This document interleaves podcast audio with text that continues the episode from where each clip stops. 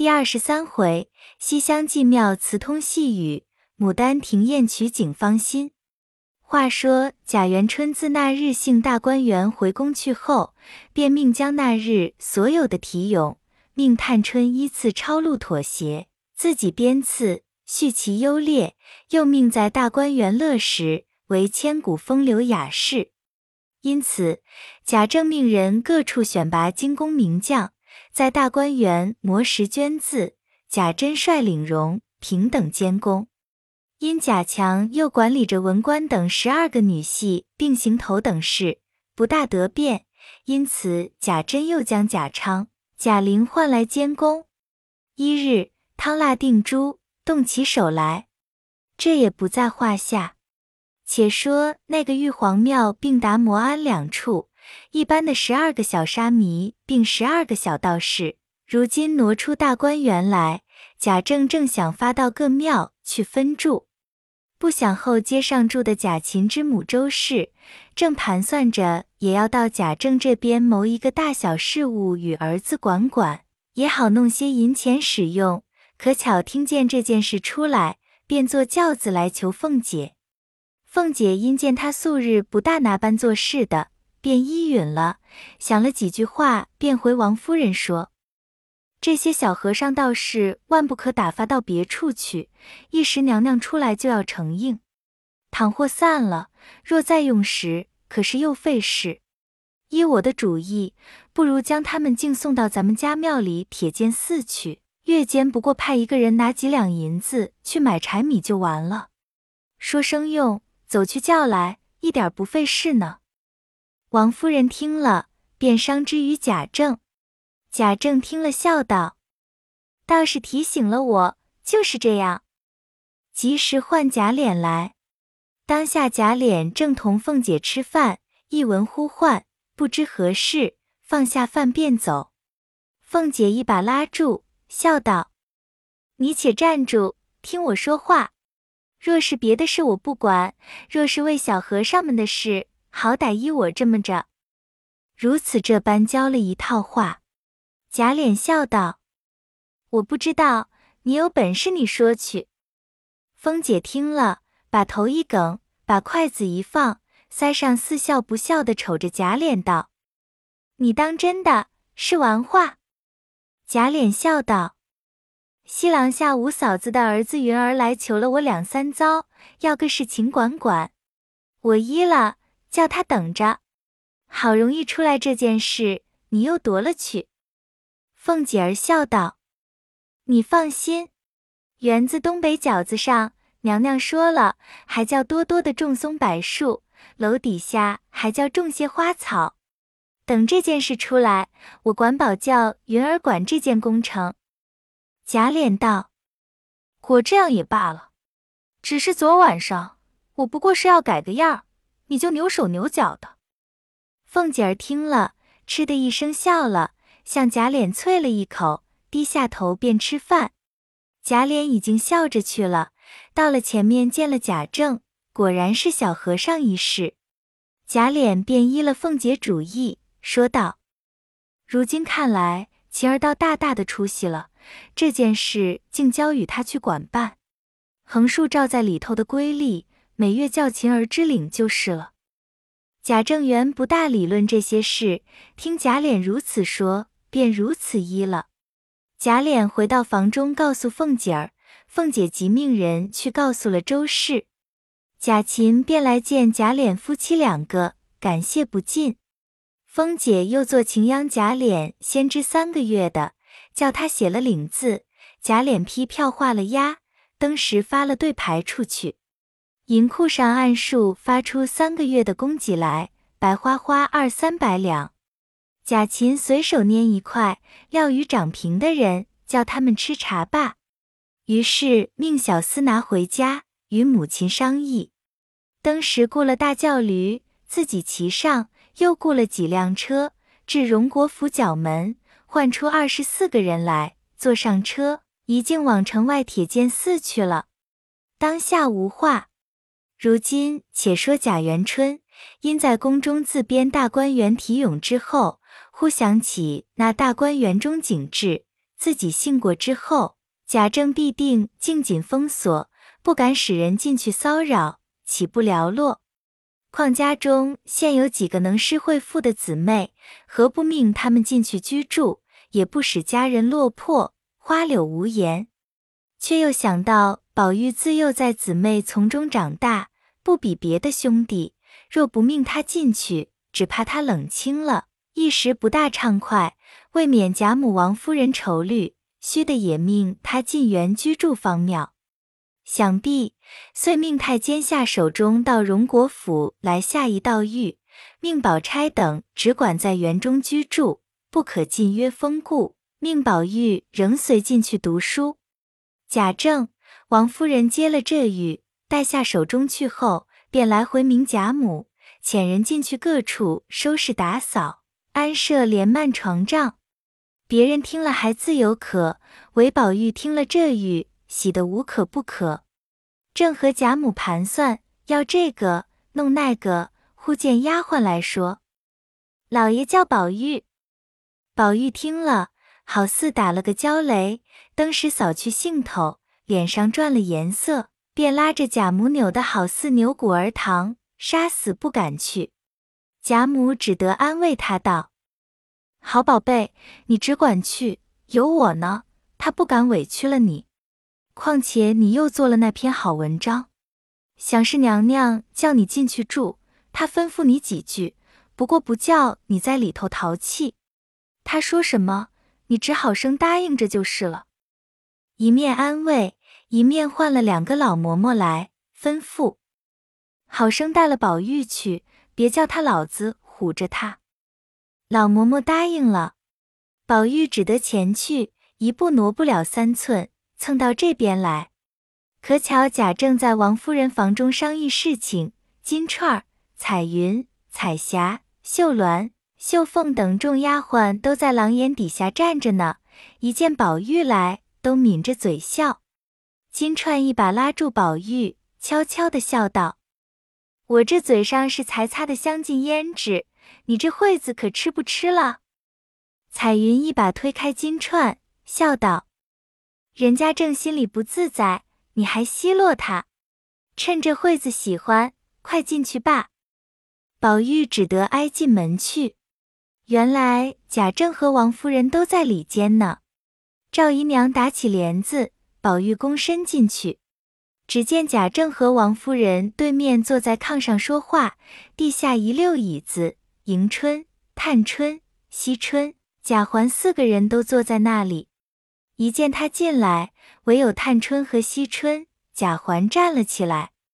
贾政一举目，见宝玉站在跟前，神采飘逸，秀色夺人。看看贾环，人物猥琐，举止荒疏。忽又想起贾珠来，再看看王夫人，只有这一个亲生的儿子，素爱如真。自己的胡须将已苍白，因这几件上，把素日嫌恶处分宝玉之心不觉减了八九。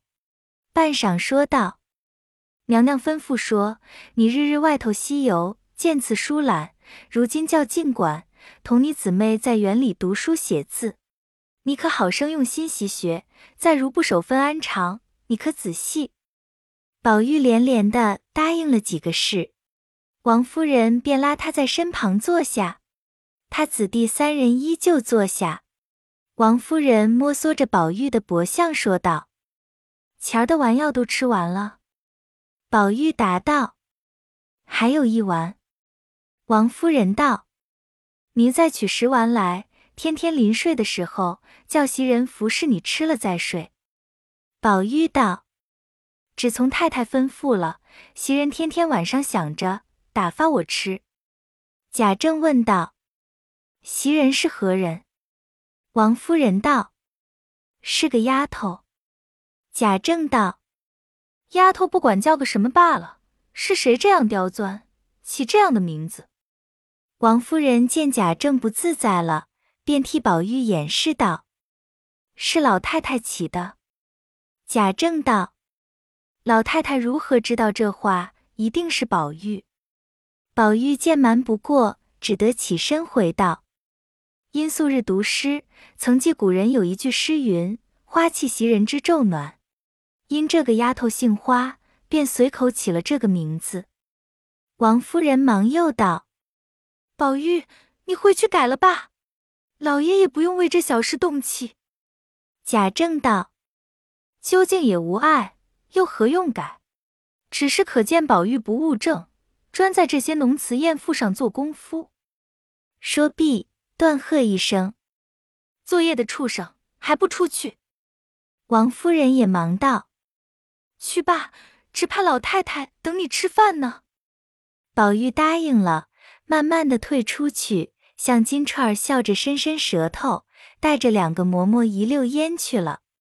刚至穿堂门前，只见袭人倚门立在那里，一见宝玉平安回来，堆下笑来问道：“叫你做什么？”宝玉告诉他：“没有什么，不过怕我进园去淘气，吩咐吩咐。”一面说，一面回至贾母跟前，回明原委。只见林黛玉正在那里，宝玉便问她。你住那一处好。林黛玉正心里盘算这事，忽见宝玉问她，便笑道：“我心里想着潇湘馆好，爱那几竿竹子引着一道曲栏，比别处更觉幽静。”宝玉听了，拍手笑道：“正和我的主意一样，我也要叫你住这里呢。我就住怡红院，咱们两个又近又都清幽。”两人正计较。就有贾政遣人来回贾母说：“二月二十二日子好，哥儿姐们好搬进去的。这几日内遣人进去分派收拾。薛宝钗住了恒芜院，林黛玉住了潇湘馆，贾迎春住了坠锦楼，探春住了秋爽斋，惜春住了了风轩，李氏住了稻香村，宝玉住了怡红院。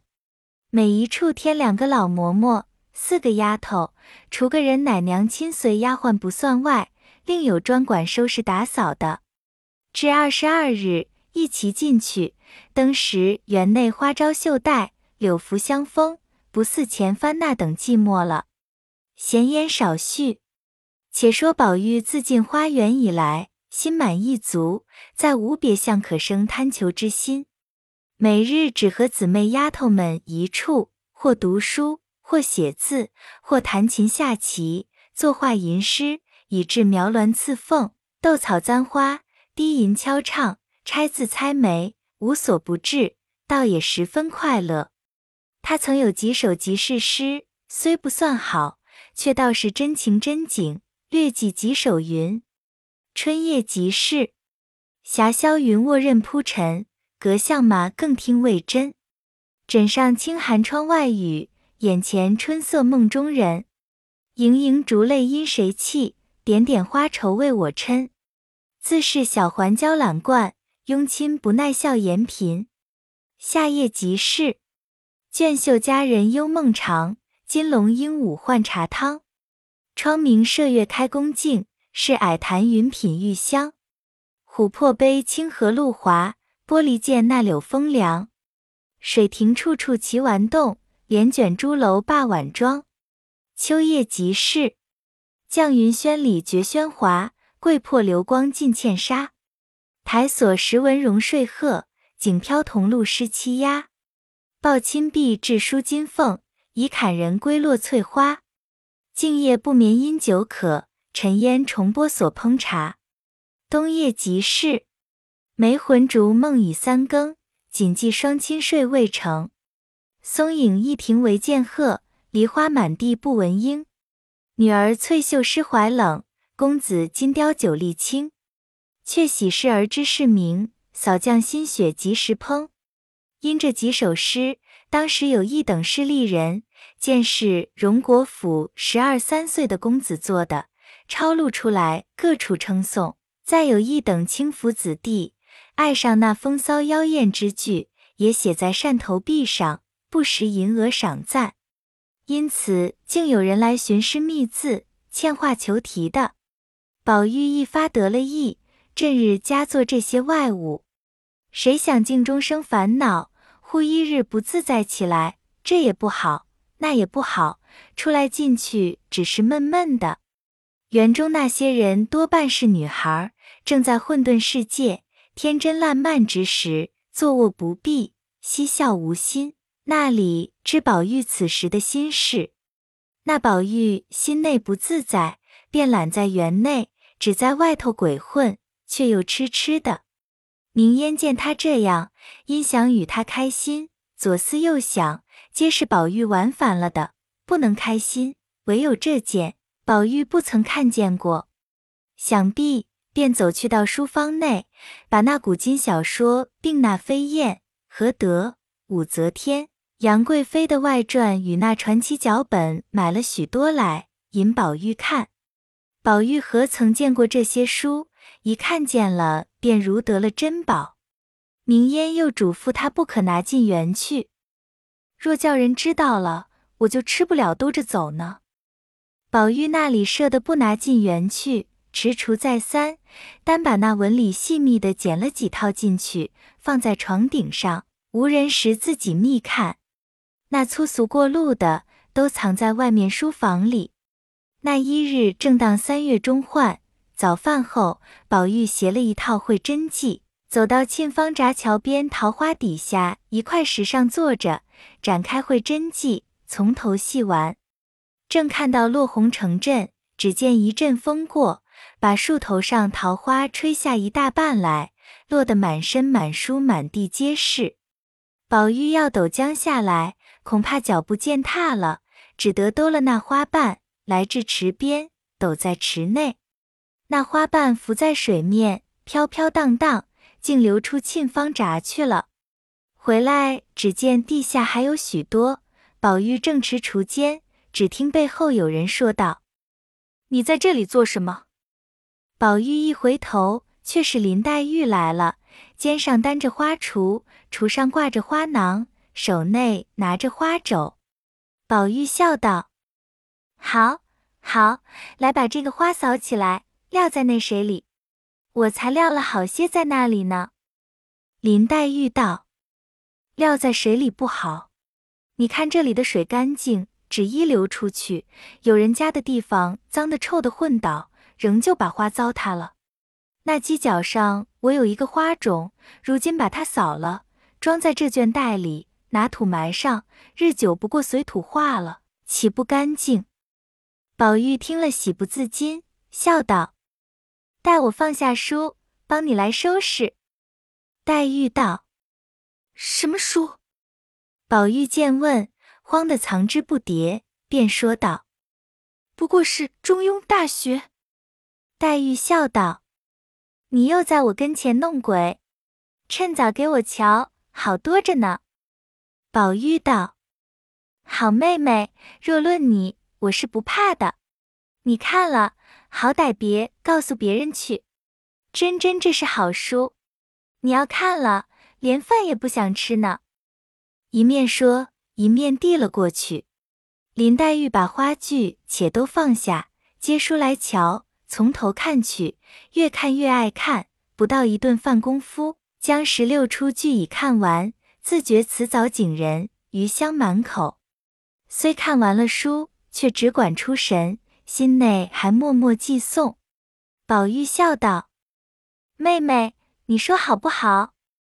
林黛玉笑道：“果然有趣。”宝玉笑道：“我就是个多愁多病身，你就是那倾国倾城貌。”林黛玉听了，不觉带腮脸耳通红，登时直竖起两道似蹙非蹙的眉，瞪了两只似睁非睁的眼，微腮带怒。薄面含嗔，指宝玉道：“你这该死的胡说！